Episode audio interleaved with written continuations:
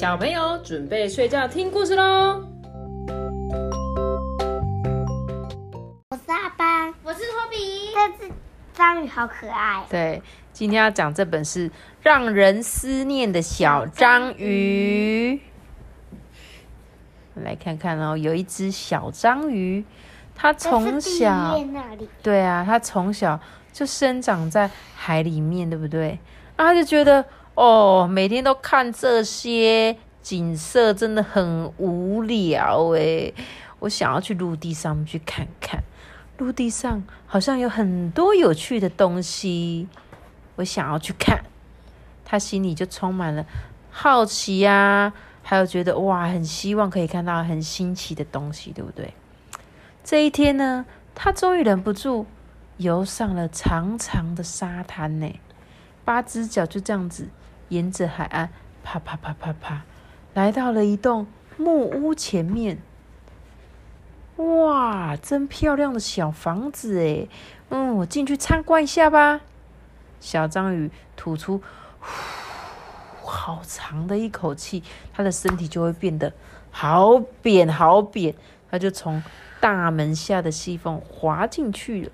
章鱼可以自由变换形状，真的、哦，还有还有颜颜色色，对不对？可是颜色，如果如果要变成比较漂亮的颜色，必须要交配日食才可以。哦，那时候才会变得很漂亮对吗？，谢谢要不然它平常也是全部都变成一个颜色。你真的是小知识王哎，谢谢你告诉我。然后呢，他进去屋子里面的时候，我发现这个里面好暗好暗哦，小章鱼几乎看不见东西。过了一下下，他才发现屋子里的尽头有一张床，这个床上躺着一位好虚弱的老奶奶。老奶奶一个人就说啊。啊，我的口好渴哦！啊，要是有人帮我倒一杯水，该有多好啊！小章鱼听见了，他就七手八脚，嗯，举起了茶壶，倒了一杯水，悄悄的送到老奶奶的床边。诶，原来这里有水！老奶奶翻身看到水就很开心嘛，咕噜咕噜咕噜咕噜就把水喝光光了。哎，糟糕！我现在口不渴了啊，可是我的肚子又饿了啊！老毛病又老，又又生病，真是的。他连下床拿一个饼干，他就觉得麻烦，对不对？老奶奶忍不住又叹了一口气，轻轻的闭上眼睛。啊，这时候小章鱼听了就觉得好难过、哦，他又悄悄的爬上了柜子，拿了一盒饼干呢，又送到老奶奶的床边。咦，老奶奶张开眼睛，看到饼干盒，说：“奇怪，这个不是应该在柜子上面吗？”他就打开盒子，吃了几块饼干之后，忍不住就出声问说：“嗯，是谁在帮我啊？是仙女吗？请你出来让我看看好吗？”如果是我，以为一定以为是有鬼吧。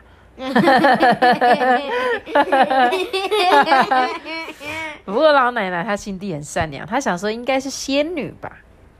这时候，小章鱼躲在桌子底下，捂捂住嘴巴，它不敢发出声音，因为它怕吓坏了老奶奶。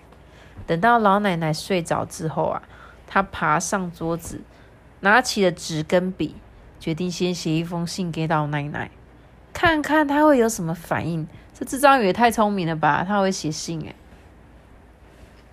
老奶奶醒来之后，看到床上有一封信啊。她就把信打开，上面就写着：“老奶奶你好，刚才是我拿水跟饼干给你的，可是我是又丑又怪的小章鱼，不是美丽的仙女，这样你还愿意见我吗？”小章鱼上，哎，小章鱼，小章鱼，你在哪里呀、赶快出来吧！你的心地这么好，我不但想见你，我还要好好的感谢你呢。哇！老奶奶读完这个信之后，哦，就赶快叫小章鱼啊，哼，小章鱼怎么样？咦，超开心，嘴巴笑的跟什么一样，他很开心诶，开心的不得了诶。于是小章鱼他就留下来照顾老奶奶了诶。老奶奶有小章鱼陪她，生活变得多彩多姿，心情也越来越好了。身体呢，竟然慢慢的恢复健康诶，为什么？你觉得老奶奶原本一个人，一个人很孤单，所以身体不好，还有没有什么原因？因为他吃的不好的东西。有可能对不对？没有，因为他懒得起来喝水，懒得起来吃东西嘛。而且他都怎么样？一直躺在床上。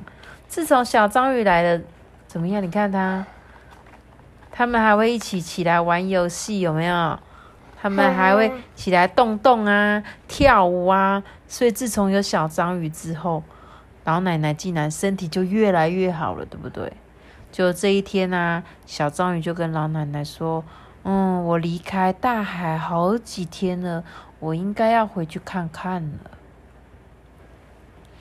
老奶奶就说：“好吧，记得要回来看我哟，我会想你的。”回家的路上啊，小章鱼就自言自语的说：“嗯，会让人家思念的感觉真好诶，就是有一个人想你的话，这种感觉是不是很好啊？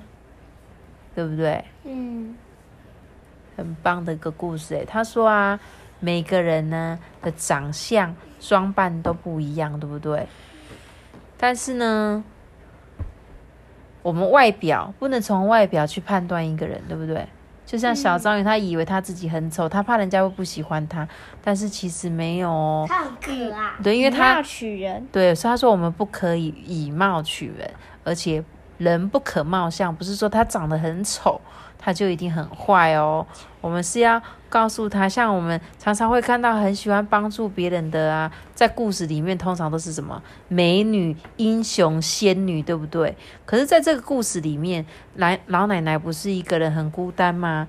需要帮助的时候，却是一只软趴趴、长相很奇怪的小章鱼出来帮助他，哎，对不对？所以呀，你一定要好好去欣赏一些外表跟我们不一样的人。还有不一样的书哦，对吧？不一样的人，还有不一样的事物。他说看完这本书啊，你们是不是跟老太太一样，觉得这一只小章鱼一点也不怪、很丑，反而很可爱，对不对？嗯。我也很希望可以有他的作伴一起玩耍哦。那就讲到这里。很棒，那我们跟大家说晚安喽。拜拜。拜拜。小车车。